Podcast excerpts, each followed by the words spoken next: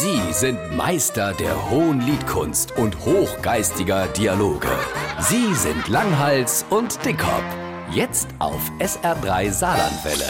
Die Besiedelung des Weltalls. Das wär's. Was ist dann mit dir nochmal los? Hast du nochmal zu viel Science-Fiction-Filme geguckt? Mir hätte in unmittelbarer Nähe der Mond. Der Mars ist auch nicht so weit entfernt. Die Mars-Monde kennt man auch mit inplanen. Hallo, Erde an Captain Jürgen vom Raumschiff Sonderpreis. Was ist denn los? Von was schwätzt dann da? Das Gewicht wäre nicht so groß, das heißt, man bräuchte auch nicht viel Treibstoff. Houston an Brill, bitte melden. Alles klar bei Ihnen, Brill, melden Sie sich. Zwei Mann pro Rakete, das Kind hinhauen. Wenn man am Tag zehn Rakete startet und das zwei Jahre lang, dann wär's Dann wär wat wat.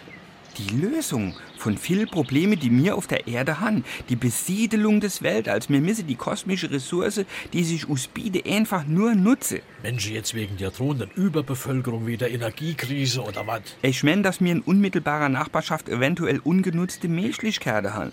Es wäre nur ein relativ kurzer Flug für ein paar Mensch, aber ein riesiger Schritt für die Menschheit. Ich stehe immer noch nicht so ganz hinter der Gedankenhorizont.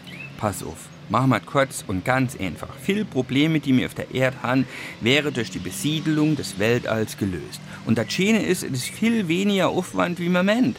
Wir schießen die AfD auf den Mars, der Trump auf den Jupiter, der Boris Johnson auf den Mond und fertig.